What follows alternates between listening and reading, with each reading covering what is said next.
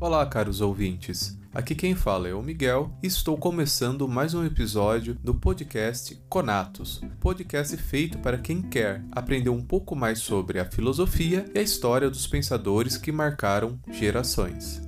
Hoje inicio um quadro especial em meu programa chamado A Vida Íntima dos Filósofos. Neste quadro, busco transmitir para o público algumas informações de como os nossos queridos pensadores se relacionavam e pensavam sobre o amor, o casamento e também a sexualidade. E para inaugurar essa investigação, trago um dos casais mais famosos da história, Sócrates e Xantipa.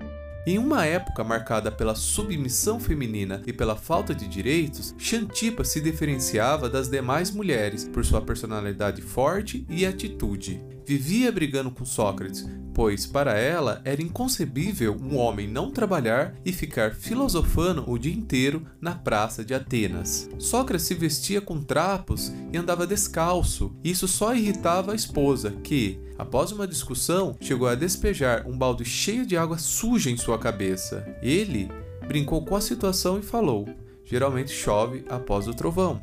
Mesmo sofrendo esses ataques de sua esposa, Sócrates gostava de conviver com ela e chegou a dizer que, como tenho a intenção de me associar a todo tipo de pessoa, acho que nada do que possam me fazer me perturbaria, já que estou acostumado a aguentar os humores de Xantipa. Depois de ter sido condenado pelas autoridades atenienses por corromper a juventude, Sócrates bebeu cicuta, um veneno dado aos condenados, e aguardou seu destino. Na cela estavam seus amigos e alunos, e também sua esposa com seus três filhos. Ela chorou demasiadamente e o filósofo pediu para que alguém a conduzisse para casa, pois, em sua morte, ele não queria ver nenhum traço de tristeza. Xantipa forneceu o estereótipo de megera que permeou o imaginário literário por gerações. Um dos exemplos mais significativos foi a influência do perfil dela para a construção da personagem principal do livro, Megera Domada, de Shakespeare. Esse livro serviu de inspiração para a comédia romântica de sucesso 10 Coisas que Odeio em Você.